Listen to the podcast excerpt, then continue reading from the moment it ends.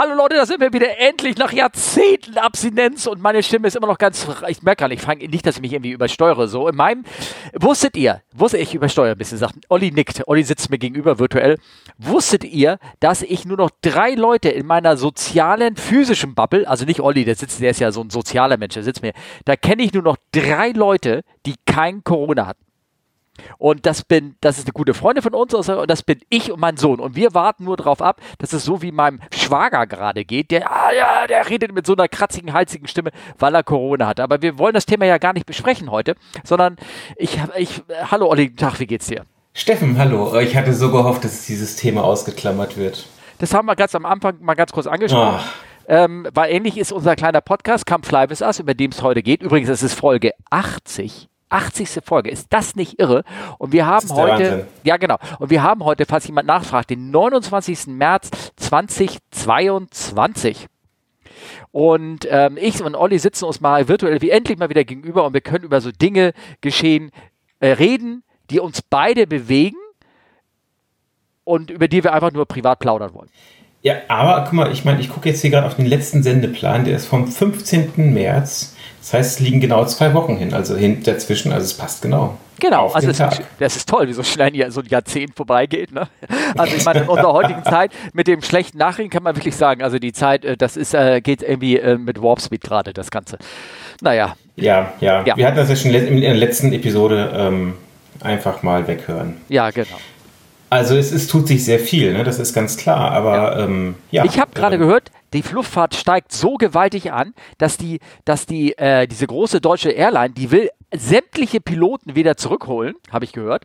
Sämtliche Piloten wieder aus den ganzen Maßnahmen zurück. Sie will sie schulen, will sie wieder einrichten und da steht drinne, äh, alle Piloten sollen eine Auffrischungskurse aus dem pandemiebedingten Pause äh, äh, zurückbekommen und wesentliche Bestandteile der Kurse sind regelmäßigen Alkoholkonsum und ähm, ich glaube, das Wort darf ich nicht sagen, sonst bin ich. Ähm, Bordellbesuche. Doch, Bordellbesuche. So ein Sprecher der Airline.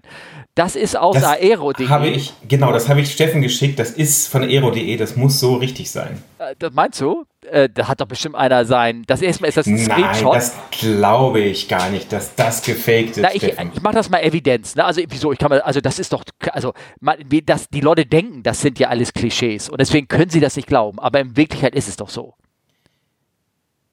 dass ja, wir alle Auffrischungskurse kriegen. Das ist doch richtig. Also ich nicht, nicht mehr, aber du. Aber du warst ja ich hab, ich, ich habe ich hab eine Pause gemacht. Also ich bin immer noch äh, also, also ne? okay. Also irgendeiner hat sich da einen Scherz erlaubt und so einen kleinen Screenshot zurechtgebastelt und hat da, hat da sein Visual Thinking reingebracht, wahrscheinlich. Irgendwas, irgendwie ja. so ein Showy und hat da halt ähm, das irgendwie reingeschrieben. Also. Aber, aber es sieht toll aus. Also es ist schön, schön geretuschiert und es ging durch alle Gruppen bei uns äh, von den ganzen Kolleginnen, Kollegen. Ähm, also, also, von daher. Äh, das, was ihr gerade auf dem Bildschirm seht bei euch, ne, das ist das, über das wir äh, gerade reden. Also ihr werdet ja, äh, der, werdet das ja umgesehen. Nein, aber wir können mal über was Ernstes reden. Und zwar, ich hatte nach Jahren. Bordellbesuche? Äh, ja, fang mal an.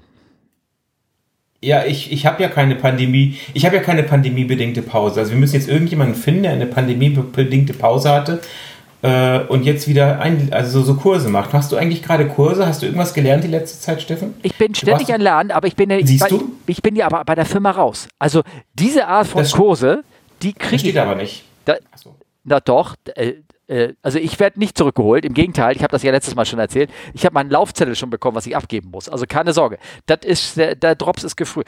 Ist ganz konkret, ähm, man wird uns sogar anbieten, habe ich gehört, weil diese ganzen, äh, das ist natürlich jetzt wieder Firmengeräte oder so, aber die ganzen Kurzarbeit-Dinger sind vorbei. Also ähm, ich habe zwei Jahre Kurzarbeit jetzt hinter mir. Ich glaube, länger verlängert werden kann ich irgendwie nicht oder will man nicht oder geht nicht oder Juristen bitte fragen hier an, an Anmerkungen hinschicken. Ähm, also in der Tat ist es so, dass sie uns denn ab April oder Mai tatsächlich diejenigen, die wirklich gehen, aber nicht mehr eingesetzt werden können. Das sind konkret eigentlich alles nur die, die überfütterten 380 Menschen, Kapitäne, die gehen, ähm, dass sie den Freistellungsvertrag äh, jetzt doch irgendwie zuschicken und dann offiziell sagen, so Kinders, ihr braucht wirklich nichts mehr zu machen. Ja, da fällt wahrscheinlich auch, äh, geht irgendwas über den Bach runter, irgendwelche Schichtzulagen oder irgendwas wird natürlich irgendwie wegfallen. Und, äh, und wir müssen alles zurückgeben. Firmenhandy und EFB, weil die sind wohl ein bisschen knapp äh, in der Firma. Also, ja gut, also ich meine, das, das Handy, das äh, ist ja auch klar. Also, ja, ich habe das naja. seit Ewigkeit nicht mehr angefasst. Da läuft meine WhatsApp-Kanal rüber. Das heißt, wenn ich, wenn ich äh, das Firmenhandy angebe, dann wird sich immer irgendjemand anders wundern, dass wir auf einmal WhatsApp-Nachrichten kriegen. Herrlich, sehr schön. sehr schön. Ja. Aber ähm, dafür gehst du ja privat fliegen, habe ich äh, genau. mitgesehen. Ja? Das, hab, äh, das, das, fand ich ja sehr schön. Ich, ich habe ja, erzähl weiter, schon, Nee, ich war, ich war ja sehr überrascht. Wir hatten ja äh, die Tage gesprochen, wie es in einer Aufnahme aussieht und so. Und dann schreibst du, also ich muss das mal zitieren, habe ich gesagt, ich melde mich in einer halben Stunde. Das ist eine iMessage-Kommunikation. Mhm. Schreibst du, ich komme gerade am Flughafen in Lübeck an und werde gleich, eher sehr gleich, nach Ren kurz nach Rendsburg fliegen, Flugtraining machen, tanken und so sowas. So, dann äh, schreibst du weiter, ich werde mal versuchen, heute Abend dich anzurufen, vielleicht klappt es ja frohes Schaffen. So, dann habe ich um 18.02 Uhr aus Spaß mal geguckt, wo ist der Steffen gerade mit dieser Wo ist App beim iPhone. Mhm. Und da steht, dass du am Zürichsee bist. Ja. Ich glaube, Steffen, Flensburg nee, was Flensburg? Nee, Rendsburg. Rendsburg. Aber auch Flensburg ist eine etwas andere Ecke, als du da gelandet bist. Ja, ja, das geht. Du, das ist die Luftfahrt, ne? Das ist, da geht das irgendwie alles schnell. Also, kurze Geschichte. ich habe eine mir selber, also zusammen mit einem ganz kurz, aber ich bin der Fluglehrer, ich kann mich ja selber einweisen. Ich habe mich eingewiesen auf eine äh, Piper Arrow ähm, für äh, das hat sich ein, ein, ein ja, Bekannter von mir hat sich äh, das Flugzeug gekauft und äh, der will selber auf die Maschine eingewiesen werden und ist aber noch nicht so weit und äh, den habe ich erst dann ähm, sozusagen äh, nach Zürich geflogen wieder zurück. So, ich dachte, du hast ihm gesagt, Junge, flieg mal nach Rendsburg. Ja, und als ihr gelandet seid, hieß es Rütze Nitterland. Nein, nein, nein, nein. Also das ist, das ist alles ein brandneues Projekt wohl und den habe ich nach äh, Rendsburg, Quatsch, nach, jetzt komme ich selber durch, nach, nach Zürich, nach Zürich geflogen. Ja, ja. Also Zürich nach, äh, und ganz ehrlich, ich war fix und fertig. Ich meine, das ist das erste Mal, dass ich VFA ins Ausland geflogen bin. Also das war mit Spann, mit Luftraum und Zürich ist ja ein bisschen verwurstelt. Ich meine, die Leute, die uns zuhören und aus der Schweiz sind, die werden vielleicht jetzt ein wenig lächeln und so. Aber das war wirklich, ähm, ähm, das war ähm, beeindruckend für mich. Da rein und dann gelandet, Flieger, also abgestellt hinten, alles gut, in, in Wangen-Lachen Airport, wenn er, denjenigen, den das interessiert. Ich habe auch ein schönes Video davon gemacht, von der Landung und so. Und ähm, dann bin ich im Hotel angekommen und äh, dann habe ich mich da hingesetzt. Dann gab es so ein gesponsertes Bier von ähm, so ein kleines Pilz, so, ne, so 03er oder irgendwas, oder 02er war das sogar. Ähm, hab das getrunken, ein bisschen Erdnüsschen gegessen, hab das, hat mir ein zweites noch dazu bestellt, noch ein bisschen Erdnüsschen gegessen, bin aufs Zimmer gegangen und habe gesagt, ich lege mich mal ganz kurz hin, weil ich ein bisschen müde bin und dann war es irgendwie 10 Uhr abends. Ich, also das, ne, da sieht man mal, das ist schon irgendwie, ich fand es spannend, anstrengend, aber spannend. Ich war die Tage auch fliegen. Ach. Ja. Wieder deine alte Rennstrecke? Äh, nee. Eben mit einem kleinen Flieger. Ah, stimmt. Ja. Das hast du mir erzählt. Ja, ja, geil. Erzähl doch mal. Und? Das funktioniert noch, das ist total toll. Und ich meine, es ist schon lustig, das Flugzeug wiegt, also äh, leer wiegt 330 Kilo, das ist schon niedlich, ne? Und wenn es drin sitzt, hat es wenn du drin sitzt, hat es das Gewicht verdoppelt oder wie geht das? Ja, fast. Ja, okay. Aber dann, nee, war schön. Also äh, ist wirklich, also gar nichts drin, das klingt jetzt so negativ, aber das ist ja das Schöne. Also ja. nicht mal nicht mal einen künstlichen Horizont. Ja. Auch, auch kein, ja, kein ja. VOA oder irgendwas. Ja. Das ist wirklich so ganz, ganz basic. Ja. Und äh, ja, damit einfach durch die Gegend gegurkt. Ja. Also eine Einweisung, drauf, Einweisung drauf gemacht, äh, dass ich das jetzt allein fliegen kann, was ich jetzt kann. Und das ist schon schön. Also war, war, war witzig. Äh, aber war das ein Ultralight oder, oder was war das? Oder nee, also diese Light Sport? als, als ja, ja, VLA, also ja. Very Light Aircraft und ähm, so, ein, so ein Sportstar Max ist das. Ähm, ja. Das gibt es auch so ähnlich als Ultraleicht, also das ist jetzt nichts Großes. Ja. Ähm, war aber schön, hat Spaß gemacht. okay. Daher. Sehr schön. Genau. Ja. Und ähm, äh, ähm, und, äh, ja, und jetzt, äh, ich meine, das, Entschuldigung, das ist ja auch das, was ich, was ich, ähm, was ich feststelle, was schwer beizubringen ist, ähm, wenn, also jetzt bei meinen Flugschülern, die ich habe, dass, dass die einfach nur durch rausgucken und wo ist die Nase am Horizont? Wo sind die Tragflächen? Sind die gerade, nicht gerade in der Luft? Wo zeigt die Nase hin? Und gehst du auch wirklich dahin, wo die Nase einfach nur durch rausgucken? Kannst ja so ein Flieger eigentlich ganz toll äh, fliegen. Auch sogar so ich sag mal so, fast Höhe halten und also das geht auch einfach nur durch rausgucken. Sehr prima. Ja, wobei ich habe immer vom, von meinem Fluglehrer Einpfiff bekommen, weil ich habe das so arbeitsmäßig gemacht. Da heißt es plus minus 100 Fuß. Ah, okay. Und ich sag mal schon immer bei 30 Fuß Abweichung habe ich immer einen auf den Finger bekommen. Oh. Das war sehr lustig. Aber nein, weil ist ja okay. Also. Ja, gut, als Fluglehrer, die fliegen immer ganz toll. Das, die können das. Das sind, äh, ja. ja, ja, genau. Mhm, mh. So. Okay. Aber ja, sag mal, aktuell ähm, Konflikt Ukraine, man kommt ja nicht drum rum. Ja, ähm, genau. Hast du mitbekommen, es gab äh, eine Warnung vor GPS-Ausfällen? Von der EASA, ne? Ja, Ja. also von der Europäischen Flugunsicherheitsagentur da. Weil letztes Mal haben wir das ja noch so ein bisschen gesch ge ge nicht, ge nicht, nicht gescherzt oder so, aber haben ja so ein bisschen, nein, gescherzt ist falsch gesagt, sondern wir haben ähm, Spekulationen eingegrenzt. Äh, das war ja dann, gab es ja Ausfälle über der Ostsee und dann haben wir so ein bisschen eingegrenzt, das könnte auch Solar, alles Mögliche gewesen sein, was da irgendwie war. Aber du meinst also, das war doch äh, echt oder gab es. Nee, ich habe keine Ahnung. Also ich weiß, äh, ich weiß bei uns äh, von Kollegen, die erzählten auch, welche in, ich sag mal, im Nahen Osten gehabt zu haben. Also ich glaube tatsächlich, dass es andere Gründe hat, ähm, als da jetzt dieser Konflikt. Aber manche ist es vielleicht so, manche nicht. Äh, keine Ahnung, wir werden es so schnell nicht rausfinden. Vielleicht ist das auch einfach nur ähm, ähm, typische Vorsicht seitens der Behörden, dass sie sagen, nochmal darauf hinweisen, ey, irgendwas ist gerade in unserer Welt ziemlich argen und es gibt die Möglichkeit, das zu machen. ne? Ja, also Ja, von daher. genau. Aber ähm, ja, die, die, die Routings werden auch immer interessanter, finde ich. Also ähm, das hattest du hier so schön in die Shownotes geschrieben. Ja. Deine, deine Firma, deine ehemalige Firma, wie auch immer, die fliegen jetzt auch schon über Pol, ne? Genau, und zwar, irgendwie war das so am ersten Mal am 18.03. passiert, da ähm, die LH717 polnahe Route über Alaska und Nordkanada, äh, also es geht dann von, ähm, von wann ist es eigentlich, von Japan ne, zurück, ne, Richtung Mhm. äh, ähm, äh, Frankfurt und äh, die flogen halt diese alte klassische Polarroute, die ist eigentlich ja, ähm, ich sag mal so, die gab es früher schon immer, weil man halt Russland nicht fliegen konnte. Nur früher wurde die sehr gerne mal, wie übrigens viele Langstreckenrouten ja mit einem Zwischenstopp gemacht wurden, ähm, wurde die über Anchorage gemacht. Und da gibt es übrigens ellenlange Geschichten über die, über die Layovers in Anchorage, irgendwie im tiefen Winter und alles dunkel. Und da war das noch die wilden 70er und sowas. Ich habe keine Ahnung. Aber man gibt es da so ganz viele Gerüchte irgendwie darüber. Ähm, und ähm, Genau, und jetzt wird das wieder gemacht und man kann auch gucken, Flight Radar 24, ich habe da mal so ein bisschen rumgegoogelt und wenn du dann die 717 googelst, ja, da siehst du oft die Route, äh, ist gar nicht so richtig dargestellt natürlich bei Flight Radar 24, das geht irgendwie nach Norden und dann macht es einen geraden Strich rüber über Kanada und dann zack, kommt es von Norden wieder, also direkt, also nach Süden natürlich, nee, nach Norden, ist ja immer Norden, Norden ist ja Hä? immer Norden, hä? und dann wieder, na ist egal, guckt euch das an, dann werdet ihr euch das sehen und äh, ganz witzig. das ist, doch, das ist doch voll der Umweg über den Pol, wenn ich mir das auf einer Karte angucke.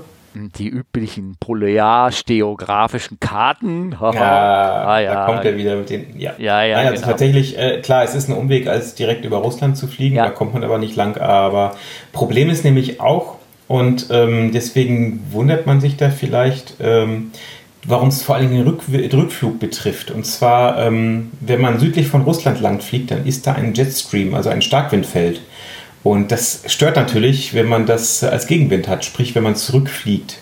Und deswegen ist diese Polroute für den Rückflug manchmal ganz interessant für Ja. die Airlines. Genau. Das ist, also falls man sich fragt, manchmal fliegen die ja nämlich hin südlich Russlands und zurück dann über den Pol, wo man sich denkt, wo, wo ist da der Sinn? Es liegt an diesen Starkwindfeldern. Und ähm, genau, deswegen, ähm, ja, je nach Wetter kann das sogar dann so ein bisschen kürzer sein, obwohl die Strecke äh, ein Stück länger ist.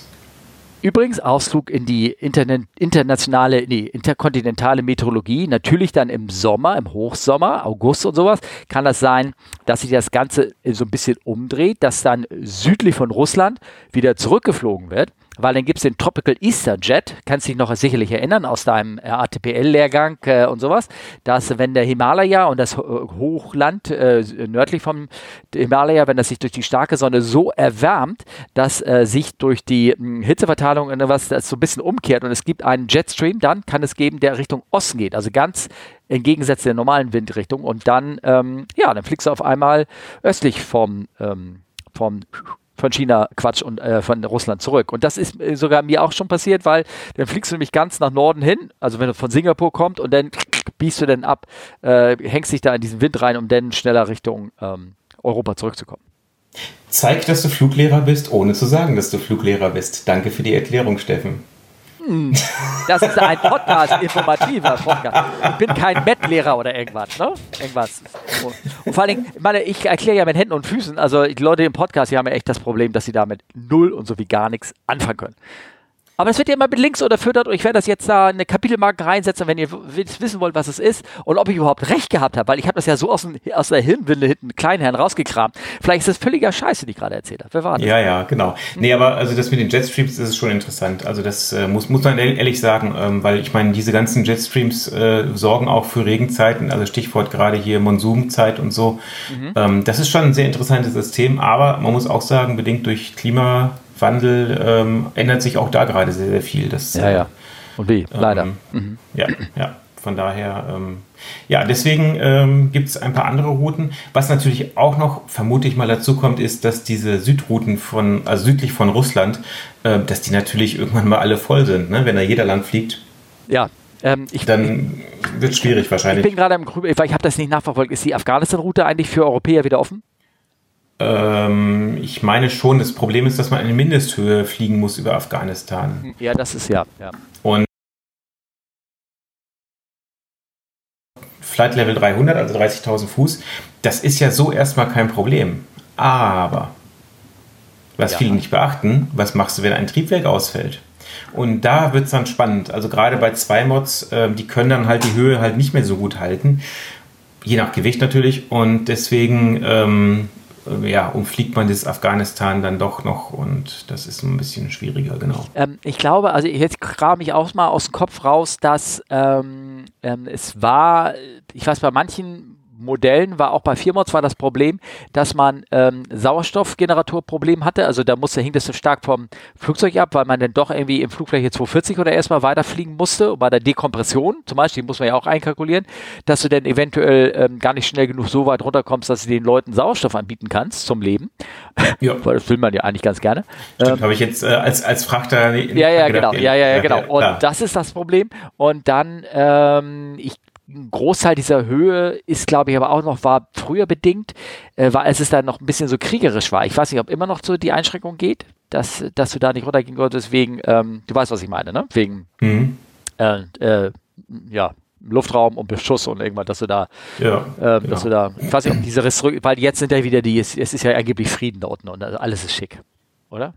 Äh, garantiert. Ja, genau. Ähm, also die Amerikaner flogen da ja schon lange nicht rüber und ich glaube, jetzt fliegen sie erst recht nicht mehr rüber. Also das, ähm, ja.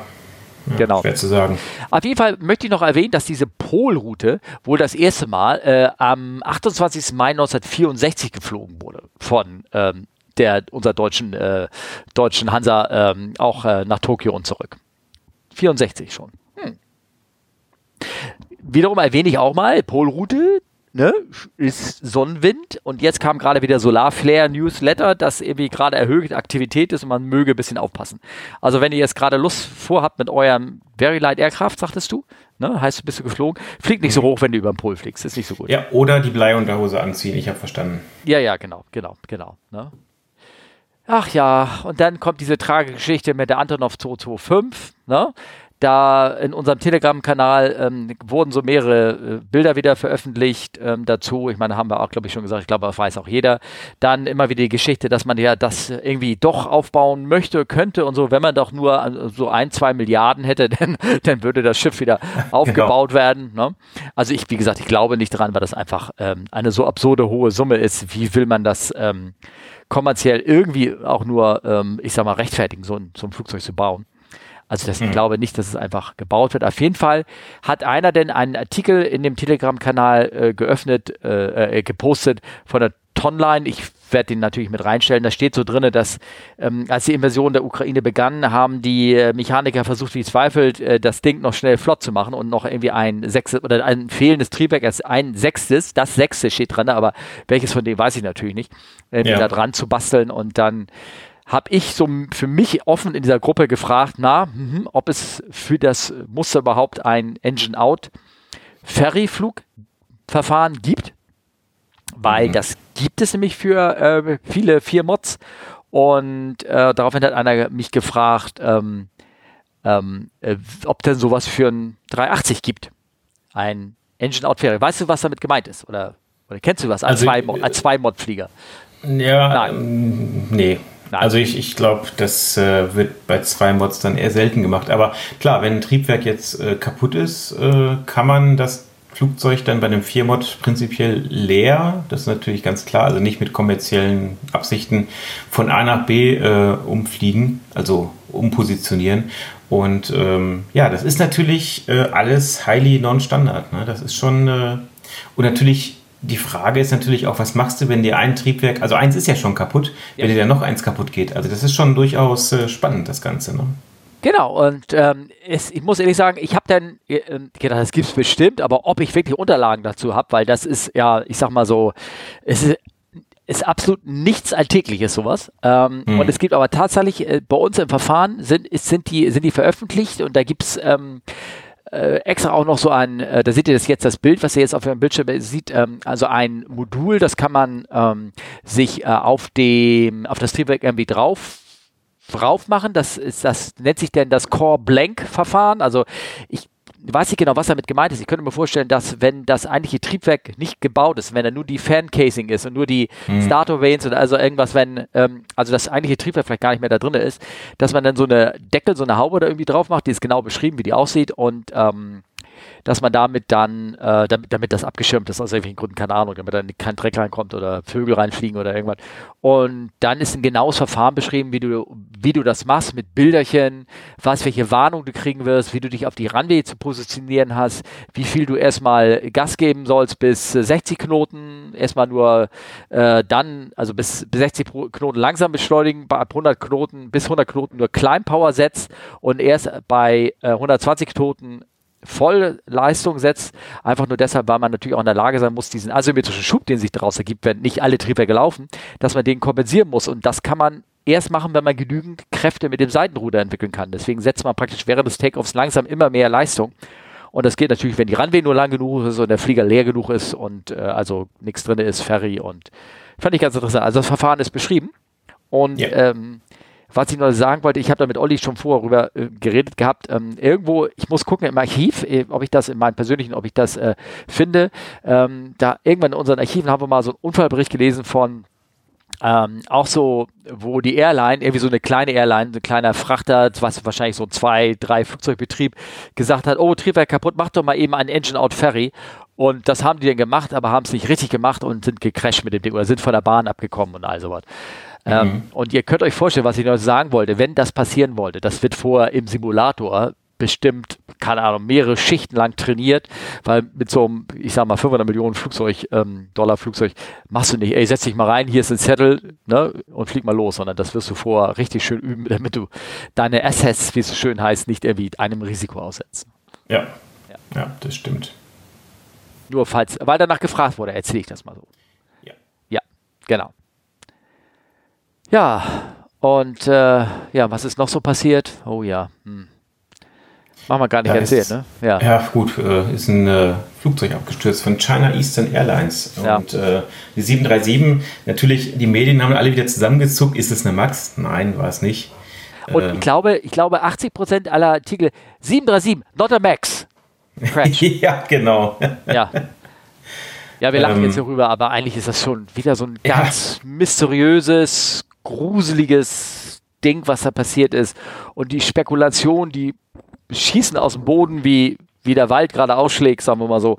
Und es ist schon echt schon ein bisschen, ähm, bisschen komisch. Ne? Wir haben da so ein paar ähm, Artikel jetzt, habe ich da ähm, äh, gepostet in den Shownotes. Einmal den klassischen von Aviation Herald, dann einmal von Flight Radar 24, der Blog, die denn ähm, die feinen Daten rausgezogen haben. Das, was man so normal bei Flight Radar 24 sieht, ist, glaube ich, so ein Track, so alle, ich sag mal so alle 20 Sekunden oder, oder alle halbe Minute oder irgendwas und äh, die können, wenn sie wollen, speichern sie kurzfristig einen Track ab, der alle sieben Sekunden oder irgendwas Daten enthält.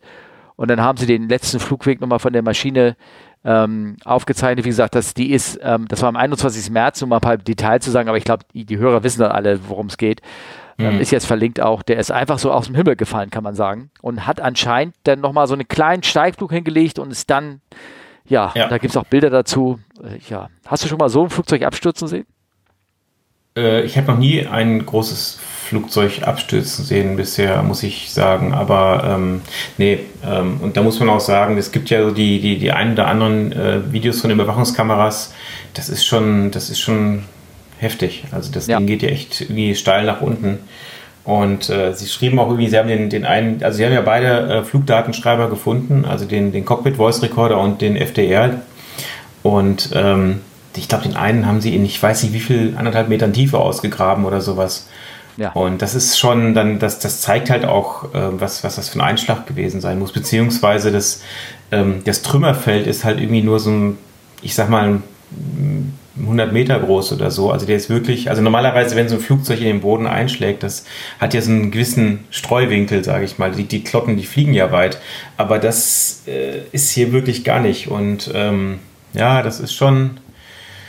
Ich hoffe mal, dass sie das, äh, dass sie das äh, finden können, herausfinden äh, können, was da, was da passiert ist. Also ich meine, sie versuchen jetzt erstmal die, die beiden ähm, Datenschreiber auszulesen, was natürlich auch nicht so einfach ist, weil man kann sich ja sicherlich vorstellen, bei so einem extremen Aufprall, was da für Kräfte wirken, auch auf so einen kleinen Datenrekorder und ähm, ja. Also im, im, ich weiß nicht, als Aviation Herald ist da ist ein so Bild drin, dass der ja eigentlich relativ ähm, intakt ist, sozusagen die, die, die Data Storage, aber wenn das Ding mal wegen dies, das Casing das zwar überlebt hat, ähm, aber der In, die Kräfte wirken ja auf die Innenteile auch und wenn da der Chip da praktisch zerbröselt ist, dann, dann müssen sie erstmal das Ding wieder zusammenbasteln, um auflöten wieder, um überhaupt auszulösen, ne, die Platine. Also ja. ist schon, schon gruselig.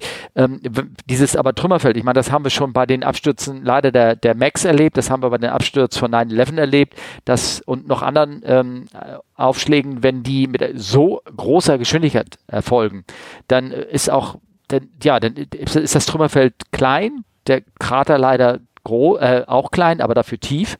Mhm. Und ähm, es ist ähm, äh, so, dass auch relativ geringes Feuer entsteht, weil praktisch die gesamte Kerosin beim Aufschlag in einer großen Wolke gleich verdampft und weg ist. Und ähm, mich wundert immer, dass die Chinesen schon sagen, sie hätten alle Opfer schon anhand von DNA-Proben ähm, identifiziert. Ich frage mich, ob sie nur DNA-Proben gefunden haben. Also es ist alles, also das ist schon irgendwie sehr, sehr gruselig. Und es geht natürlich die Spekulation hoch, ob das, man, man auf diesen einen komischen Überwachungskamera-Video sieht man, wie sich etwas vom Flugzeug löst. Das kann man erklären dadurch, dass bei dieser hohen Geschwindigkeit sich zwangsläufig irgendwas vom Flugzeug löst. Und wenn man da guckt, ja. da, da, sind auch Teile Kilometer entfernt gefunden worden. Das sind irgendwelche Trailing Edges, also Hinterteile von den Tragflächen, die abgerissen sind oder die, die Trailing Edges vom Winglet wurde gefunden. Und mhm. das, das passiert einfach, wenn das Ding so hohe Geschwindigkeit ist, dass da Teile einfach abfliegen.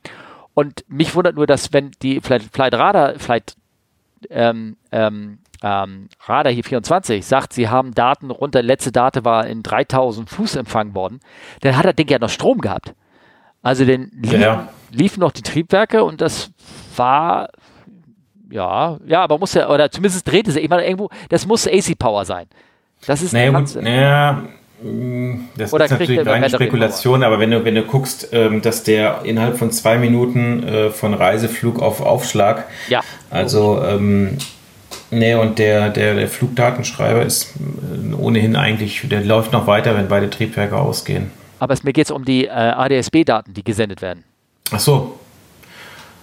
Keine Ahnung.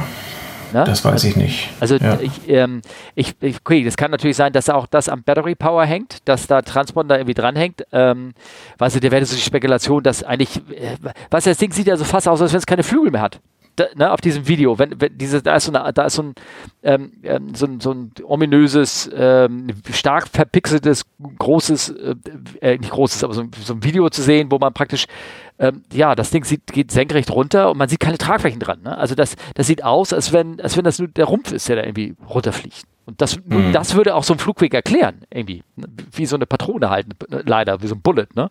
Ja. Also, es ist also furchtbar. Und ähm, und äh, keine Ahnung, wie das passiert ist. Wir werden es hoffentlich ähm, bald erfahren. Ähm, ich habe ja schon mal so spekuliert, ob da irgendwie doch irgendwie, ähm, letztes Mal habe ich bei so einem Absturz, das war die eine Absturz von der Max, wo man zuerst gesagt hat, hm, war das wieder so ein Ding wie, ähm, na, so ein John Wings-Fall leider, ne, sodass da einer bewusst mhm. so eine Aktion irgendwie eingeleitet hat und das war es halt nicht. Ne? Wie wir wissen, bei der Max ist was ganz anderes passiert. Also kann man, ja. Kann, ja. was hier nichts mit zu tun hat, aber wie gesagt, auch da wieder lehrt mich das nichts spekulieren. Das, wir müssen abwarten, wir müssen gucken. Ja. Obwohl es ja also extreme Spekulation gibt. Mit, mit dem Pickle Fox hast du auch wieder gelesen? Nee. nee, weil der Link nämlich in deiner, deinen Shownotes nicht funktionierte. Oh, genau, das wollte ich noch gesagt haben. Ja, okay, dann korrigiere ich das. Ähm, Nein, bei, bei, bei hier Aviation Herald, der sammelt ja auch nur die Daten zusammen und er hat da geschrieben, an diesem Flugzeug wurden kürzlich äh, Pickle, Pickle Forks Modifications gemacht. Es gab nämlich so eine Sache, dass diese 737NGs, Next Generation, das sind die, ähm, ist diese 737-800, die, die, die, leider abgestürzt ist, ähm, äh, da, das sind so Klammern, die angebracht werden, um irgendwelche Fairings und Teile der Tragfläche irgendwie mit dem Rumpf zusammenzuhalten.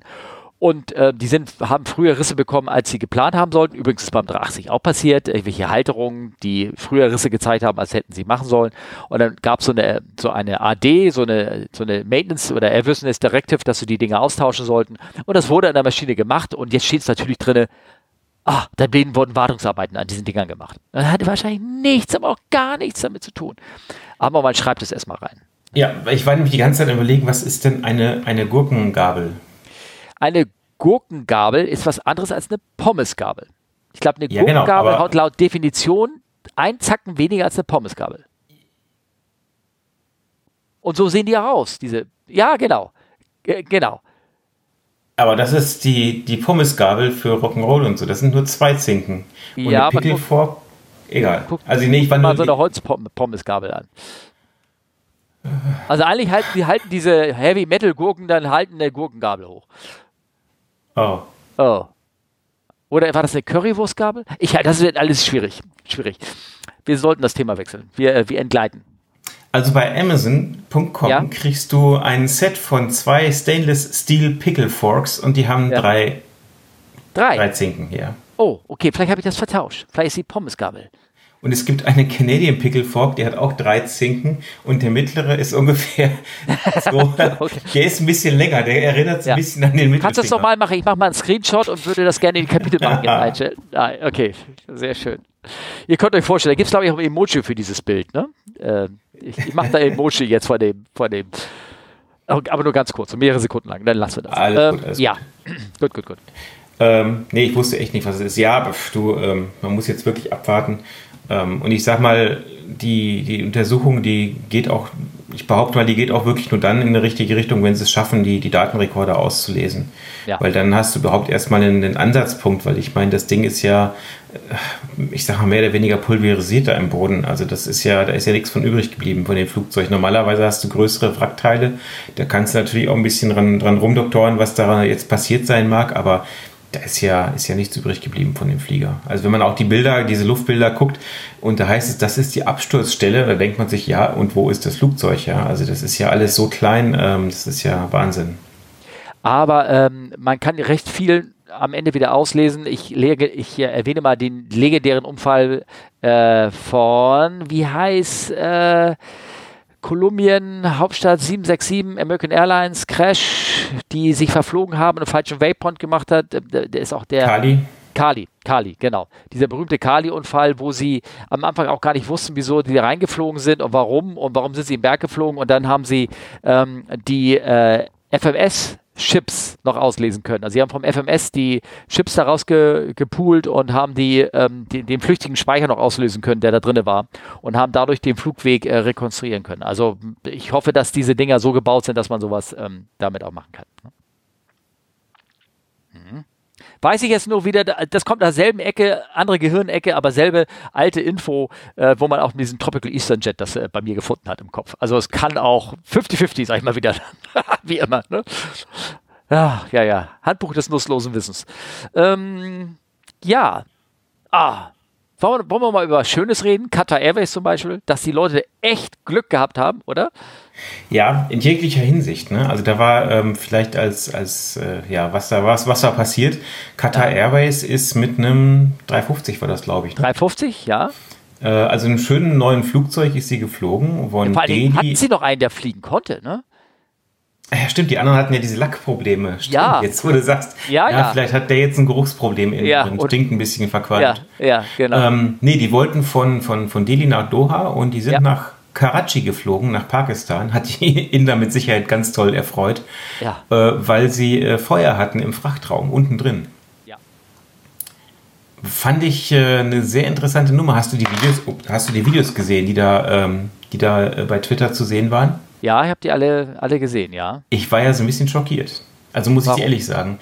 Weil die haben das Flugzeug, also die haben jetzt mit kontrollierten Aussteigen äh, alle Passagiere rausgebracht. Okay, das ja. ist ja auch gut so.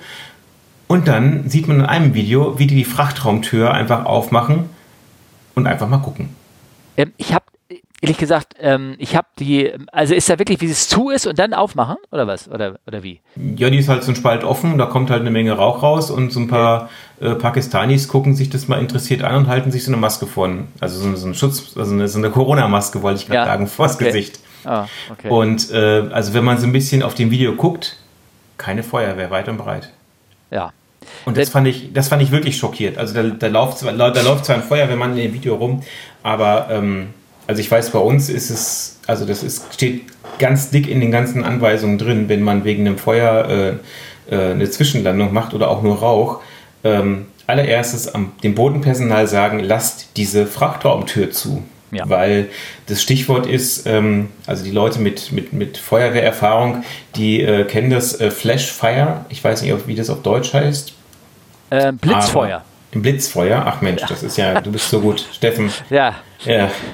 Ähm, also wenn, wenn sich halt so Brandgase in dem Frachtraum entwickeln, man macht die Tür auf, es kommt halt äh, Luft, also Sauerstoff rein, äh, dann kann das aber ganz schnell gehen, äh, dass das einmal ganz lichterloh in Flammen steht, ja. Und deswegen muss man da extrem vorsichtig dran gehen. Und die Jungs, die gucken sich das einfach an und ja, ja, ist ein Frachtraum, da qualmt es ein bisschen raus, wir machen den mal auf.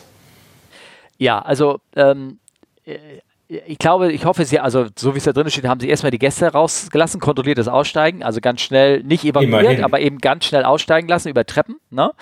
Und äh, damit es da weniger Verletzte gibt. Und dann, ähm, ich glaube, so in Deutschland würde erstmal, oder in Europa oder irgendwas, würden die erstmal so eine Thermalkamera holen und gucken, ob es heiß ist in dem Ding. Mhm. Mhm.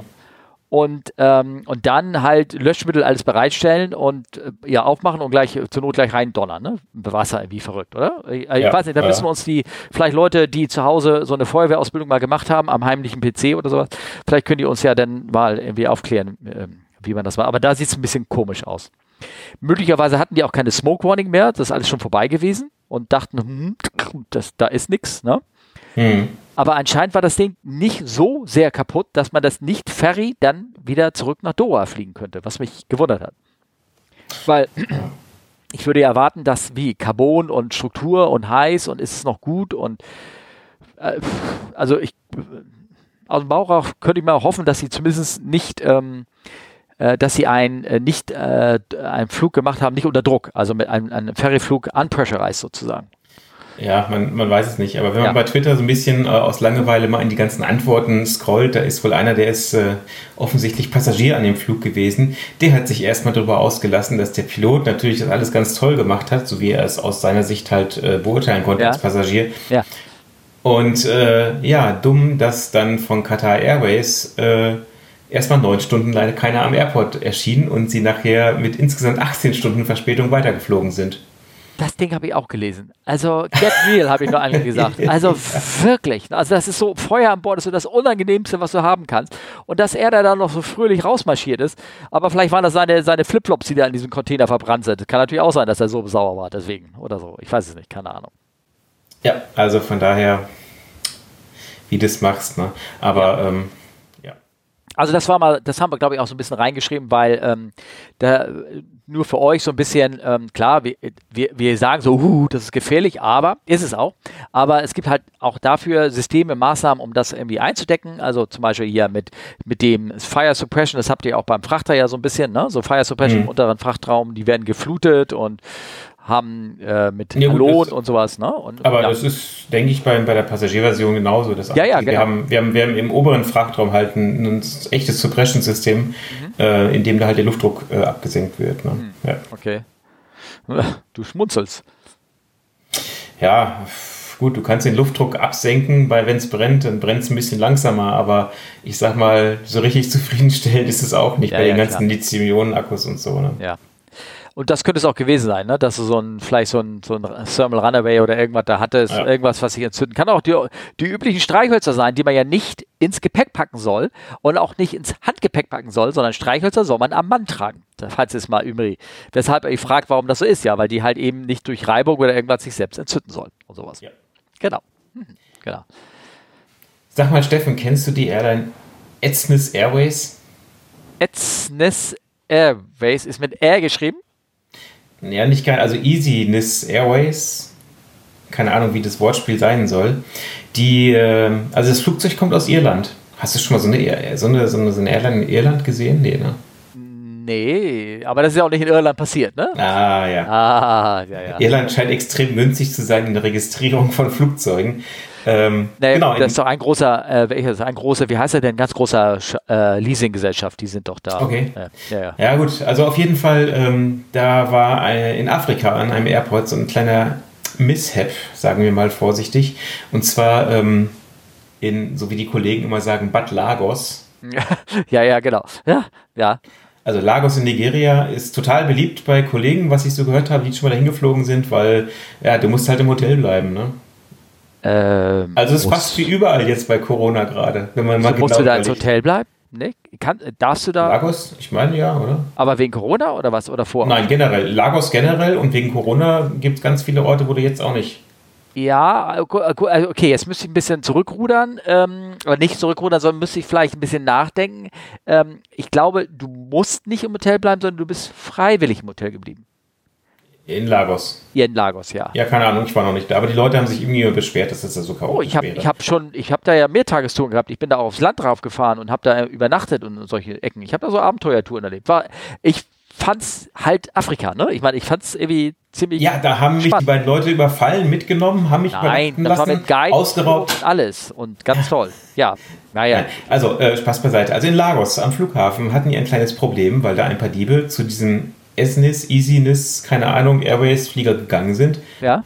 Und haben dann mal einfach äh, das FMS ausgebaut und geklaut. Ups. Ähm, ups, aber ich glaube, wenn ich das richtig lese, die sind nicht. Ähm, die sind nicht reingegangen in den Flieger, sondern die sind durchs, die sind ins E-Compartment unten rein. Das was, wo du da kommst du rein. Ähm, ja, ja, ist ja schon drin. Also du kommst ja vom Bodenhaus daran. Genau, du kommst vom Bodenhaus rein. Aber ja. ich meine, stell dir mal vor, ich meine, das ist, glaube ich, bei, bei so einem Condor-Flieger in Hamburg mal passiert. Da sind die oben reingegangen. Und weißt du, was sie da geklaut haben? Die haben sämtliche Minibars leer gesoffen, die da noch, und Restbestände von Alkohol, die da drin waren. Ich meine, das ist ein Verlust. Ich meine, damit musst du, stell dir mal vor, du kommst an Bord, du hast keinen Alkohol mehr. Ja, aber ich meine, da sind wir schon wieder beim Eingangsthema, aber davon mal ja. abgesehen. Okay. Ähm, das ist ja auch gar nicht mal so schlecht. Ich meine, wenn du so ein FMS klaust, das hat eine Seriennummer. Wenn du das irgendwann auf der Welt wieder verkaufen willst, diese Seriennummer-Datenbanken, die sind abgeglichen, hast du doch keine Chance, das Ding loszuwerden. Es sei denn, du hast. Oder, oder das war vielleicht jemand, der so gern Flugsimulator spielt und man ein echtes 737 FMS haben wollte. Ich glaube eher, das sind Leute, die das ganz. Ich meine, jetzt mal Lagos-Erfahrung, kann ich ja persönlich sagen. Ich meine, es ist wie lange her, dass ich da war, 25 Jahre her, da ist eine Brücke gewesen, schön gebaut, über, über so, so, so eine Ecke halt, über, keine Ahnung, so ein Tal, Sumpftal, irgendwas rüber. Und jede Brücke an der Seite hat natürlich ein, ein äh, Geländer, ne, damit man da nicht so runterfällt. Und von diesem Geländer standen nur noch die Pfosten. Die okay. Metallrohre, die dazwischen waren und die eigentlich verhindern sollen, dass du zwischen diesen Pfosten da mal eben so runterplumpsen kannst, die waren, glaube ich, nach zwei Jahren waren die schon ähm, waren die nicht mehr da, weil einfach Metallraub, das haben die, haben die sozusagen, ähm, ja, klar, mitgenommen und dann eingeschmolzen. Und so im FMS, da sind bestimmt, wenn du mal genau guckst, sind bestimmt drei Gramm Kupfer drin oder irgendwie sowas. Ich glaube eher, das ist so ein Ding. Dass es einfach verschrottet wird, das Scheiß. Das ist ja, also da kannst du ja einfach in die nächste, ich setze jetzt hier in die Bibliothek oder so ein und den, den, den alten PC von, dem, von der Bürodame klauen, da ist ja mehr Metall. Ja, ja, klar. Naja, gut, ich weiß nicht vom DSF. Bei weniger Aufwand. Ich meine, die müssen ja trotzdem ja. irgendwie zu dem Flugzeug gekommen sein. Ja, gut, vielleicht haben sie gedacht, man kommt da oben rein und kommt an den Schnaps ran. Wer weiß. Und aus Prinzip haben wir jetzt irgendwas mitgenommen. Ach komm, lass uns das FMS mal einpacken. Das ist teuer ja. im Katalog. Ja. Ja, wer weiß. Ja. Hm. Aber bevor wir weiter spekulieren, ja, kommen genau. wir doch mal zu den Fragen. Oh, wir haben ganz viele Fragen wieder bekommen. Sehr interessant. Ich sag's dir. Ja. Hm. Fang mal an. Ich soll anfangen. Aus dem Telegram-Kanal von Roland. Und zwar hat er nämlich ähm, einen so einen kurzen Clip gezeigt. Der ist jetzt auch, wenn ihr draufklickt, äh, in den Show, äh, Show oder jetzt äh, zu sehen. Ähm, da sieht man, ähm, das, ich kann das nicht so richtig beurteilen. Das ist ein, ein Video, wo so eine Landung so ein bisschen hoch, ein bisschen wackelig reinkommt, landet und mehr sieht man auch nicht. Und da steht nur runtergeschrieben, Pilot landed blind. Watch to end to see the damage. Und was sieht man am Ende für eine Damage? Irgendwie so, so durch Hagelschaden oder irgendwas kaputte Cockpitscheibe, ne? Irgendwie sowas. Mhm. Ich weiß nicht, ob das jetzt mit diesem Video, mit dem Bild da zusammenhängt. Und ähm, da fragt äh, Roland, fragt eure Meinung dazu. Sollte eigentlich mit dem ganzen Instrumenten durchaus machbar sein, oder? Also eine Landung, wenn die Scheiben vorne zerstört sind. Ja. Ja, sollte machbar sein, sage ich mal so. Hängt ein bisschen ab von, wie der Airport ausgestattet ist. Ne? Man kann den Flieger auch automatisch landen zum Beispiel. Ähm, er sollte schon irgendwie ein ILS haben. Das wäre ganz äh, sehr gut. Und wenn das ein guter Flieger ist, automatisch ist, eine automatische Landung machen kann, dann kann er sowas machen. Ja, das geht. Und danach kannst du sogar meinetwegen auch noch weiterrollen. Wenn du dann die Fenster nämlich aufmachst, dann kannst du auch an der Seite rausgucken und könntest sogar noch zur Parkposition rollen, sage ich mal so. So könnte man das so, so grob machen. Man kann auch sogar die Fenster im Flug ausmachen. Geht auch. Geht ja, so Smoke Recovery und sowas. Aber da zieht es so doll, ne? Und es ist auch nicht mehr leise es ist wirklich nicht mehr leise an Bord. Man sollte vorher seine Gespräche, also weißt du, wo man danach zur Kneipe geht und so, die sollte man vorher abgeschlossen haben. Mhm. Ähm, mhm. Und dann kann man, kann man da, kann man das, äh, könnte man das auch machen. Und ja, genau. Aber tatsächlich, also ein äh, Bekannter von mir, dem ist das mal passiert. Die sind in einen Sandsturm gekommen bei der Landung äh, in der Türkei. Mhm. Und ähm, ja, dummerweise, ähm, das war ein Airport, da haben sie wirklich wegen des Windes nur einen Circling Approach gehabt, was schon sehr anspruchsvoll ist und mussten das mit, ja, sie konnten natürlich noch ein bisschen was sehen, aber die Scheiben an sich waren halt schon mal ein bisschen erblindet, geblindet, wie auch immer. Okay. Ähm, das war schon eine spannende Nummer. Warum sind sie da gelandet? Konnten sie nicht mehr woanders hin oder, oder wie? Nee, die, ich, ich weiß nicht, es ist 15 Jahre her. Ah, okay. Die sind wohl durchgestartet, haben sich dann committed, weil der nächste Ausweichflughafen so weit weg ist und dann kam halt eins zum anderen und sie mussten wirklich da landen. Ja, okay, alles klar. Oh. Dann war, stand der Flieger erstmal ein bisschen, ne? Wahrscheinlich. Der stand da wohl erstmal, ja, ja, genau. Ja. Ja, ich weiß, wenn Sandsturm und sowas, dann müssen ja die ganzen Pilotubes und alles muss gereinigt werden und bla blub, das ist da unheimlich sein. Und wir haben mal so ein bisschen, hatten wir das Thema schon mal mit blind landen und zwar, ähm, ich habe mal so einen Hinweis auf unsere Folge ähm, CFU 22. Wenn es stinkt, einfach mal das Fenster öffnen. Also wie du siehst, das Thema hatten wir schon mal. Ähm, und wir erinnern uns dran, das ist ja genau, besser. sehr schön. Ähm, äh, hatten wir schon mal. Ich verlinke das auch mal drin. Jetzt, ähm, da ging es darum, dass irgendwie so eine Ethiopian Airways irgendwie in so einen Heuschreckenschwarm reingedonnert ist, wenn du dich Ach, erinnerst. Ja, genau. Ja, genau. Ja, genau. Und, und dir waren die Scheiben so verschmiert und die haben noch die Scheiben aufgemacht und dennoch sauber gemacht. Also ich weiß auch nicht, wie die das gemacht haben. Also während des Fluges aufgemacht und vorne halt so ein bisschen so geschmiert, würde ich mal sagen, oder irgendwas. Versucht das sauber zu kriegen. Mhm. Also es ist alles irgendwie möglich. Roland, ich hoffe, wir haben deine Frage damit so ein bisschen beantwortet. Oder? Ja, Roland sagt jetzt nichts. Naja gut, dann gehen wir mal wieder. Nichts. Okay, dann also machen wir weiter. Echt, echt undankbar manchmal, diese Leute. Ähm. ja, also, dann äh, machen wir weiter zu der ähm, einer vergangenen Folge mit dem äh, Markus. Genau.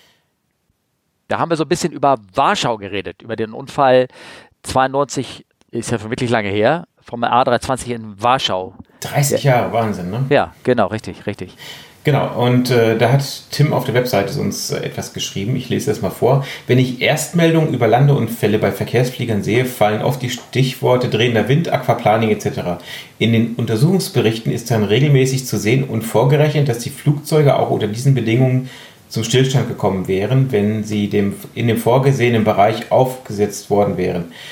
Und auf mich als Laie fügt sich der Warschau-Unfall passgenau in diese Reihe langer Landungen ein. Die Maschine flog über die Schwelle und dann ist man mehr als die halbe Landebahn entlang gesegelt mit praktisch gleichbleibender Geschwindigkeit, ohne dass ein Durchstarten in Erwägung gezogen wurde. Sollte der nicht fliegende Pilot tatsächlich versucht haben, die Sicherung zu ziehen? Hm, das verstehe ich gerade nicht. Das ist Während ein Hinweis, den ich gesagt habe. Ich äh, erzähl weiter. Okay. Während, des Land während das Landebahnende mit 80 Meter pro Sekunde auf sie zukam, und deshalb verstorben sein, wäre das äußerst tragisch, aber sicherlich nicht das, was der Arbeitgeber, die Aufsichtsbehörden oder die anderen 68 Menschen an Bord in dieser Situation erwartet hätten. Aha. Ja. Da musst du jetzt wegen der Sicherung gerade mal was zu sagen. Ähm, das verstehe ich gerade tatsächlich nicht. Genau, und äh, er, schreibt doch weiter, lassen wir das zusammen, die meisten Unfälle mit Maschinen, ob sie fliegen oder nicht, hätten sich in dem, Einzel, hätten sich in dem Einzelfall vermeiden lassen, wenn diese Kraft größer gewähr, gewesen wäre als jene oder die Schaltungslogik anders. Aber sie sind, wie sie sind und als Bediener muss man das akzeptieren und wird in dem gewerblichen Fall auch genau für diese Verantwortung bezahlt. Das war also lange Geschichte. Es geht um Warschau-Unfall. Die ähm, sind ähm, reingeflogen. Sie sind relativ bisschen schnell geflogen, weil starker Wind war. Da muss man ein bisschen schneller fliegen. Der Wind hat sich gedreht gehabt. Das war der Cockpit Pro ein bisschen entglitten oder sie wussten das nicht. Sie hatten vom Tower einen falschen Wind gekriegt. Die Bahn war nass. Sie war äh, deutlich glitschiger, als, äh, als man äh, so normalerweise annehmen würde, weil sie war nicht grooved. Ne? Sie war so eine, mhm. so, eine, so eine Bahn, wo das Wasser drauf stand. Und äh, die sind aufgesetzt, sie sind spät aufgesetzt, wie Tim auch äh, recht hat. Tim kenne ich übrigens, äh, ist auch in den Newsgroups immer gerne äh, sehr nett vertreten. Mhm. Und ähm, ich hatte damals gesagt, und zwar, das ist jetzt der, der kleine Punkt, wo das Tim wahrscheinlich ein bisschen durcheinander gekriegt hat. Ich habe gehört, ich bin mir jetzt nicht sicher, ob es im Untersuchungsbericht auch drin steht. Ich hatte damals gehört, dass der äh, Checker, also der saß, ja, äh, der ist auch verstorben, der saß auf der rechten Seite, der Kollege, der auf der linken Seite war, war, war eine Wiedereingliederung nach, nach längerer Krankheit. Der war irgendwie zehn Wochen, denke ich, geflogen oder irgendwie sowas. Und ähm, die sind gelandet und die bekamen Aquaplaning. Der Druck auf der, das ist das, was da im zweiten Teil da steht, mit der Schaltungslogik. Der Druck war nicht stark genug auf den Rädern. Die Räder hatten keinen Spin-Up bekommen. Die Spoiler fuhren nicht aus. Sie konnten sie nicht manuell fahren, weil mit Klappen Full war das nicht vorgesehen, dass man die Spoiler fährt manuell. Das heißt, sie konnten nicht Auftrieb vernichten, um mehr Gewicht auf die Räder zu kriegen, um die Groundspoiler rauszukriegen, um richtig abbremsen zu können. Mhm. Und der dieser Checker hatte, war sich dieser Logik bewusst und das war, als sie auf der Bahn schon gesessen hatten und die Bahnende immer dichter kam. Also da sind sie schon aufgesetzt gewesen, sozusagen. Ja. Und hat sich umgedreht und wollte diesen einen CB finden, der diese Logik auslöst, manuell. Der praktisch diese, diesen, der, den, der eher Ground Switch oder irgendwas wollte ziehen, damit die Scheiß-Spoiler rauskommen. Und dadurch, dass er sich den okay. Gurt gelöst hatte und verdreht hatte, ist er beim Aufprall gestorben. Ah. So. Okay. Also mit anderen Worten, ähm, ist da dieser Satz, den er, und dem hat Tim garantiert nicht so gemeint, ähm, dass er sagte, ähm, wäre äußerst tragisch, aber sicherlich das, was der Arbeitgeber, die Aufsichtsbehörde und die anderen an Bord von in dieser Situation erwartet hätten. Also ich, ich sage ja sogar so, also wie gesagt, vorausgesetzt das stimmt, er hat sogar mehr gemacht, als man eigentlich erwartet. Er hat nämlich praktisch in dem Moment, dadurch, dass er seinen Gurt gelöst hat, sein eigenes Leben riskiert, um die anderen zu retten. Mhm. Wahrscheinlich ist, er, will der Tim mehr darauf hinausgehen, dass sie hätten nicht anfliegen sollen. Mhm. So, also ähm, ich habe darum, weil, weil das so ein bisschen, es ist so ein bisschen schwierig zu interpretieren, was er da geschrieben hat, habe ich ihn gefragt. Hi Tim, deine Kommentare kann man in verschiedenen Richtungen interpretieren. Dazu zwei Verständnisfragen. Wofür denkst du, sind die Berichte da? Was ist denn das angemessene Gehalt für einen Piloten, beziehungsweise was bestimmt das Gehalt des Cockpits? Weil er eben darauf bezahlt, so explizit darauf gesagt hat, und als Bediener muss man das akzeptieren, muss man das akzeptieren und wird im gewerblichen Fall auch genau für diese Verantwortung bezahlt. Das äh, hat auch so einen Beigeschmack. Deswegen wollte ich fragen, wieso hat denn das, das bezahlt jetzt sein damit zu tun? Ich finde, das ist unabhängig von der Bezahlung, erwartet man das. Also ja. ähm, äh, sowas. So, und dann hat er halt nochmal drauf geantwortet. Seine Antwort. Äh, das Ziel der Unter Unfalluntersuchung ist die Verhütung zukünftiger Unfälle und Störungen, wie es so schön heißt. Wenn man jetzt Piloten einbläut, dass jeder Unfall ja systemische Ursachen hätte und außerdem die der wahre Schuldige in Toulouse, Seattle oder sonst wo säße, also die Hersteller der Flugzeuge, wirkt sich das eventuell dahin aus, dass sie sich auch nur als Passagiere fühlen und einmal, einfach einmal zugucken, was die Verantwortlichen sich denn so ausgedacht hatten. Im Imho ist es also wichtig, ihnen zu verdeutlichen, dass es zuallererst die Aufgabe ist, ihre Flugplätze sicher an ihr bzw. ein Ziel zu befördern. Ah, gut, dass ich keine Fluggäste dabei habe. Ja. ähm, so, also jetzt erstmal die Frage, die Ziel der Untersuchung sind, ist die Verhütung zukünftiger Unfälle und Störungen. Und äh, so ein Unfall ist immer zusammengesetzt aus diversen Geschehnissen, die dafür ähm, ähm, dahinter stehen, systemisch oft zum Beispiel. Also jetzt konkret mal, wo er sagt, ähm, sich äh, liest, um jetzt seine erste Meldung zurückzuhören, bei Landunfällen liest er gerne mal, dass die, ähm, dass die Unfalluntersuchungsbericht vorgerechnet hat, dass die Flugzeuge eigentlich hätten zum Stillstand kommen müssen, wenn man richtig und sowas aufgesetzt hätte, bla bla bla. Ja, ne? hm. ja, ja, aber warte mal, ich will jetzt auf das Systemische hin.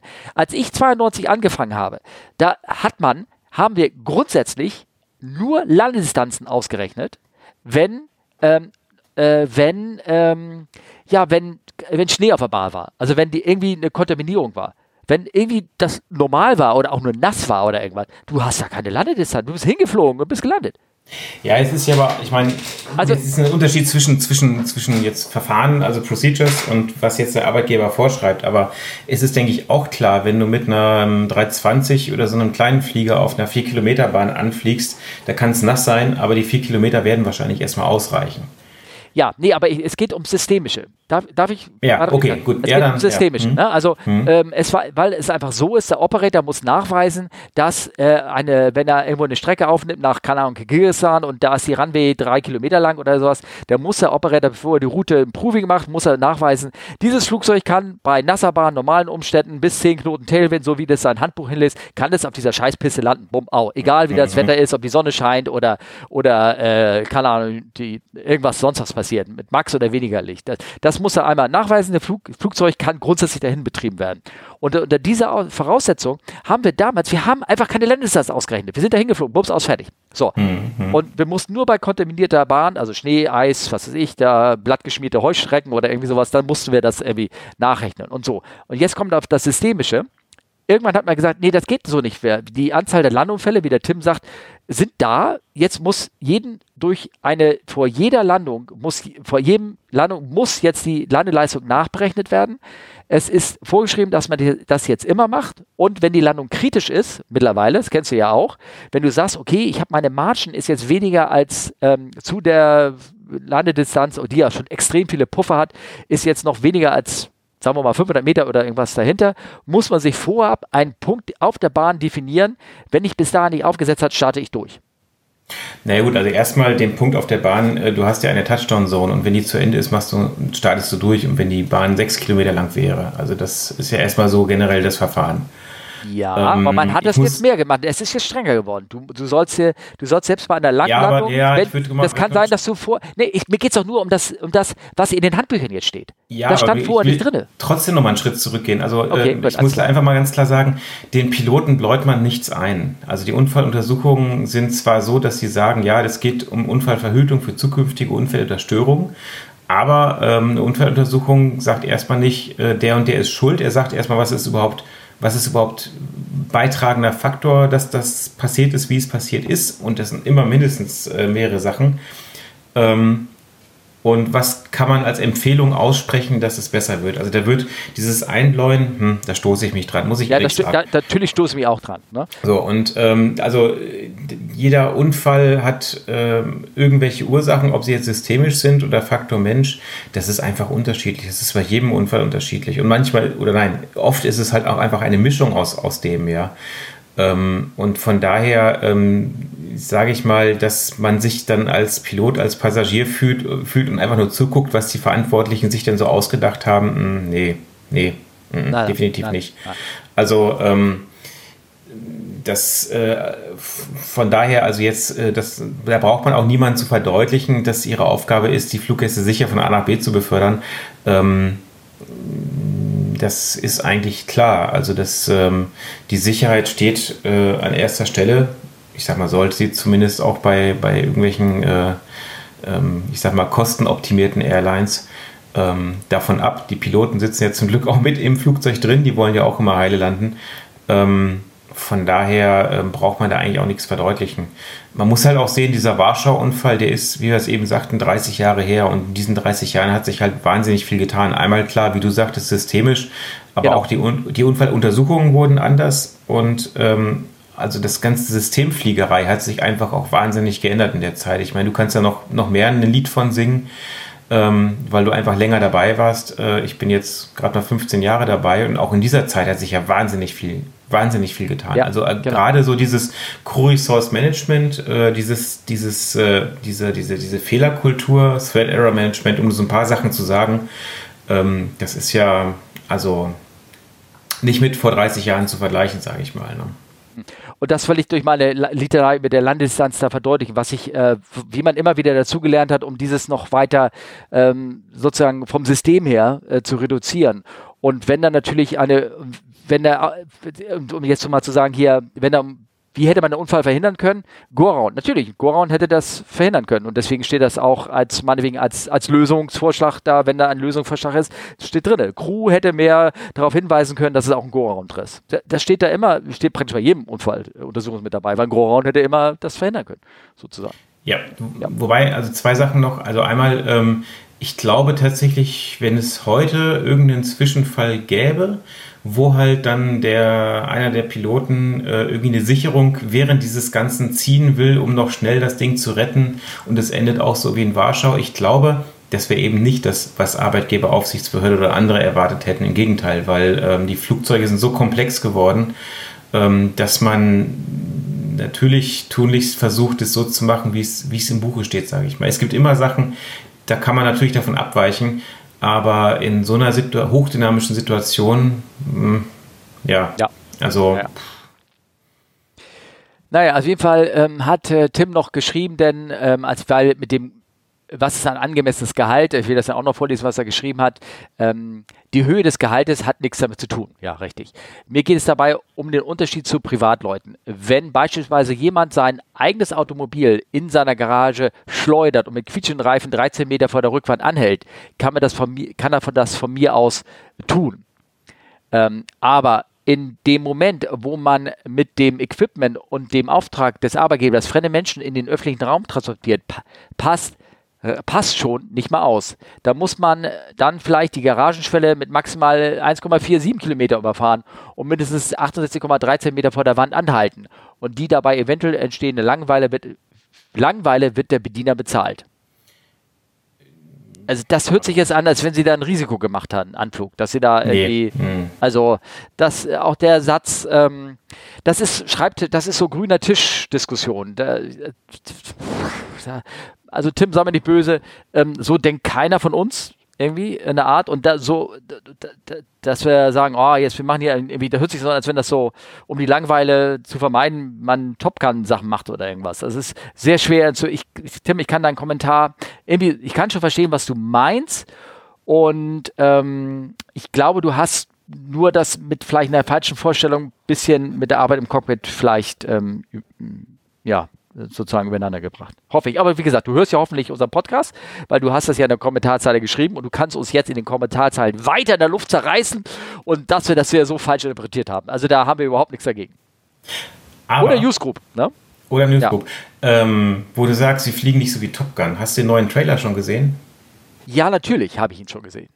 Also, aber auch nur zufällig, weil der irgendwie durch meine Timeline lief. Und äh, ja, tolle Bilder, schick, ähm, aber ich, äh, ich war als Autopilot-User, wird mich wieder verhauen dafür, aber ich glaube, ich werde mir trotzdem nicht im Kino angucken, sondern irgendwann wird er bestimmt, keine Ahnung, oh, irgendwann Steff. im Fernsehen laufen. Also ich gucke mir, ich gucke, ich gucke mir an, wenn der Russe gewinnt. Ha, ha, ja, ja, ha, genau. Ha, ha. Wieso kämpfen sie ja gegen die Russen? Nee, keine Ahnung, aber beim, beim alten Top Gun war das doch die bösen Russen, ja. ne? Ja, aber die flogen doch irgendwie so eine T36 oder sowas, ne? Ja. Ich wusste gar nicht, dass sie sowas also. hatten. Ja. Ja, oder T34 oder keine Ahnung, weiß ich nicht. Ich kenne mich nicht aus. Äh, machen, ich werde gleich wieder machen. Los. Oh, ja. ich, ich, brenne schon wieder in der Luft. Okay. Raphael, Raphael hat uns zum Beispiel wieder geschrieben. Ja. Ja. Äh, in Englisch. Ja, und das geht sich tatsächlich in Englisch. Nein, er hat folgendes. Ähm, er hat geschrieben, ähm, oh, ich habe die Hälfte weggelassen. Scheiße. Äh, er hat äh, geschrieben zu dem, ähm, er, also ganz frischer, aktueller Kommentar ist das, zu dem Unfall von dieser China Eastern Flight 54, 5735, also die jetzt wie ein Stein aus dem Himmel gefallen ist, ähm, hat er einen Screenshot gepostet, den werde ich jetzt natürlich auch hier reinposten, werdet ihr gerade sehen. Ähm, irgendwie so ein Kommentar aus, ist es Aviation Herald? Glaube ja. Und, ähm, und da hat einer geschrieben in Englisch, Very common in Chinese airspace. You won't get descent clearance when asked. So overflying top of descent is not a cue. I suppose I'd like to know if thunderstorms were present. Chinese pilots always, und er sagt nochmal in Ausführungsstrichen, yes, always, cover the cockpit windows with napkins. To napkins, so they believe avoid cosmic radiation. And for that reason, weather radar is always, yes, always switched off in flight. I flew with these guys. Very nice, very scary. They have no clue what they're doing. Also ich so. glaube, der, der, der zitierte, also Raphael hat, also ganz klar zu sagen, Raphael hat das nicht geschrieben, das ist ein Zitat, was er uns geschrieben hat. Genau. Und ich glaube, den, den, den der, der zitiert, äh, der muss erstmal Englisch lernen. Also ja. ähm, das, ja, das fand ich immer ganz interessant und ja, äh, ja ähm, die, es kann gut sein, dass die ihre Cockpitscheiben mit, äh, mit äh, Napkins äh, ähm, bedecken, aber ich glaube, das ist dann eher wieder so, wegen der Sonnenstrahlung. Ne? War das bei deinem Flieger auch, dass die Sonnenblenden so schlecht waren? Wir hatten exzellente Sonnenblenden, aber ich weiß von damals, als man noch ins Cockpit reingucken konnte, von irgendwie so einem Flug von, ich glaube, das war irgendwie so ein Flug, der das war irgendwie so eine Airlines, die nach Tunesien geflogen ist. Ich weiß nicht genau, weil das war. Hat mir ein Freund von mir erzählt, der ging da ins Cockpit und da waren tatsächlich irgendwie die eine Seite war voll mit den Navigationskarten voll, voll gemacht, um die Sonne irgendwie abzuhalten. Weil eben, äh, das gab da keine, keine richtigen, vernünftigen äh, äh, Sonnenblenden. Ne? Ich glaube, das ist, glaube ich, so ein Boeing-Problem. Kann das sein? hast, hab, äh, Habe ich von gehört, ja. ja, ja. Also, aber Bobby, wenn das so steckt, Dinge. Ich habe doch mal erzählt, auf diesen Sonnenblenden, da steht drauf, valid for 7077277377747 oder irgendwas. Das ist so one size fits all. Das ist so eine kleine Serviette aus Plastik. Ja, one size fits all und Doof sind ja, alle. Also Raphael, ob die da, das haben die wegen der Sonne gemacht, wenn sie es gemacht haben, aber der Typ ist so ein bisschen, also dieser Kommentar, ob das jetzt echt ist oder nicht, kann ich nicht bestätigen. Und Wetterradar ausschalten, ähm, äh, da gibt es auch diese uralt Geschichten, ja, ja, die Dinger, die, die, da wirst du unfruchtbar, wenn du da ein ganzes Leben lang mit diesen alten Wetterradar-Dingern rumgeflogen bist, die sich ja noch im Kreis gedreht haben früher. Weißt du, die hatten ja vorher so eine drehende Antenne noch. So, die haben immer so hin und her geschwenkt. So, also richtig ja. so ein, ja, die ganz alten Dinger, das waren so richtig. Ja, aber so, nicht ins Cockpit. Also äh, die haben nach vorne hin und her geschwenkt, geschwenkt. Die haben nach vorne geschwenkt. Es gab auch welche, die haben sich gedreht angeblich, so die ganz alten Dinger. Aber das sind äh, 737-100. Also ich meine, die Dinger fliegen alle seit Jahrzehnten nicht mehr. Und, und das waren Dinger, die hat man dann auch ausgetauscht, wenn die nichts getaucht haben oder irgendwas. Was weiß ich. Also das ist alles geschwurbel da so ein bisschen. Also ähm, ich weiß nicht, Raphael. Ich, ich oh Gott. Ich, na, ich mag das irgendwie nicht glauben. Das ist so, das ist Klischeekiste wieder ganz unten. Also das ist so, als ähm, wenn Piloten wirklich keine, keinen Alkohol brauchen zum Fliegen. Das ist ja auch Quatsch. Ja, ja, völliger Schwatz. Ja, also lass, lass genau. eben, eben, eben. Lass uns mal lieber weitergehen zur nächsten Frage. Ja, okay. Ja. Äh, Gordon hat nämlich geschrieben: Hallo ihr beiden, nichts gegen den A340-600. Wir haben das über die Galeere. Jetzt Genau, über die alte die letzte Galeere Folge. gelästert. Ja, genau. Ähm, ich hatte 2018 einmal die Chance, mit der Galeere von New York nach München zu fliegen und ich muss sagen, es war für mich als Passagier die angenehmste Flugerfahrung, sogar noch vor dem A380, den ich bis dahin als angenehmstes Flugzeug eingeschätzt hätte naja, ob jetzt Höhengewinn durch Erdkrümmung eine angenehme Flugerfahrung, egal. Nee, nee, das ist der 600er, der hat Power, komm. Ach so, ja, ja. Gut, okay. Äh, besonders haben mich, hab, haben mich die 242-Bestuhlung, man sitzt mit dem der Partnerin schön allein am Fenster, kennt man aber auch aus dem A330, der sehr ruhige Flug, da ist aber tatsächlich der A380 besser und vor allem die Lavatories im Untergeschoss gefallen. Ist es, für den, ist es für den Passagier total angenehm, einfach in Richtung der Toiletten zu gehen. Da ist in der Regel auch eine frei. Da braucht man nicht ewig vor einer besetzten Toilette warten, während an einer anderen Stelle im Flugzeug eine frei wäre. Ah ja. Vielen Dank für eure Arbeit und macht weiter so. Viele Grüße, Gordon. So, Gordon. Und ich habe mich jetzt äh, natürlich, deine Erfahrung ist sehr schön, aber deine, du sagst ja auch nicht Galeere zu dem Schiff, sondern es haben die, die, die arbeitende Bevölkerung hat das Schiff Galeere äh, genannt. Und ähm, ich habe mich nochmal erkundigt, äh, warum das denn äh, damals so genannt wurde. Mittlerweile ist es ja ein anders aufgebauter Flieger und funktioniert hat, verdient diesen Namen jetzt nun wirklich nicht mehr. Aber das war so, also ich habe eine Flugbegleiterin meines Vertrauens gefragt und es war so, dass ja, wie ich schon sagte, nicht nur die Klos unten waren, mhm. sondern auch die Gelli und ja. ein Fahrschuh, mit dem man Sachen hoch und runter gefahren hat. Aber nur Sachen und keine Flugbegleiter innen. Keine Flugbegleiter, nein, nein, aber so ganzes Equipment. Das heißt, du musstest mit den, mit den Trolleys, also erstmal kamst du rein, weshalb er den Blick Galeere so bekommen hat, weil es war so eine, ich weiß nicht, ab welcher Tür, ab der Zweiertür, konntest du bis zur Ende durchgucken. Weil es war eine durchgehende Passagierkabine. Da war keine, keine Aufbauten dazwischen. Kein, kein Block, kein Toilettenblock, kein Galley-Block, gar nichts dazwischen. Das heißt, du hast dich da reingestellt und konntest, konntest hinten den, den, den, den Flieger hintern sehen, sagen wir mal so. Ne? Mhm. Und deswegen sah das schon so aus wie eine Galeere. Ne? Du sitzt alle, ne? so ein bisschen vom, vom Blick her. Und ähm, dann, wie gesagt, kam die Problematik mit der, mit der Galley, ne, dass die Leute wollten zum Klo und die Galley musste hoch und runter gefahren werden, um, äh, also der Fahrstuhl, da wurde auch die Beladung, man stand sich ständig im Weg, denn war, wenn Turbulenz war, musstest du die, die Trolleys, musstest du ja irgendwo schnell hin verstauen, weil es war ja kein Toiletten, kein Galley-Block in der Mitte. Mhm. Also du, du, musst ja innerhalb von zwei Minuten oder irgendwas ist die Vorgabe, irgendwas alle Sachen irgendwie verstauen können, wenn da jetzt die, die Anschnallzeichen eingehen. Also hattest du denn so Haken und Ösen oder irgendwas, mit dem die Dinger an der Seite, an der Wand dann festbefestigt, festbefestigt hast, ganz schnell, um dich dann selber zu sichern, falls es irgendwie turbulent wurde oder irgendwie sowas. Und das muss wirklich also so katastrophal gewesen sein, dass, denn, dass sie das Ding da ja tatsächlich irgendwann umgebaut haben, weil, weil die Leute alle gesagt haben, das geht nicht so. Der Service leidet darunter, die Nerven leiden darunter, die Gäste leiden am Ende dann auch darunter, wenn's, wenn, die, wenn die Kollegen genervt sind. Ne? Und ähm, genau, und deswegen ja, gibt es den so auch nicht mehr. Und vielleicht ist ja Gordon dann geflogen, als dieser Umbau schon längst vorbei war. Weil 2018 hört sich so an, als wenn das da äh, irgendwie nicht mehr so war, weil der, der seit wann fliegt die Galeere oder flog die Ex-Galeere, die flog das seit 2000 oder 2005 oder irgendwie sowas. Also, und ganz am Anfang war das wohl so gewesen, ja. Ah, okay. Guck. Siehst du, haben wir das auch schon wieder geklärt. Sehr gut. Ja, genau.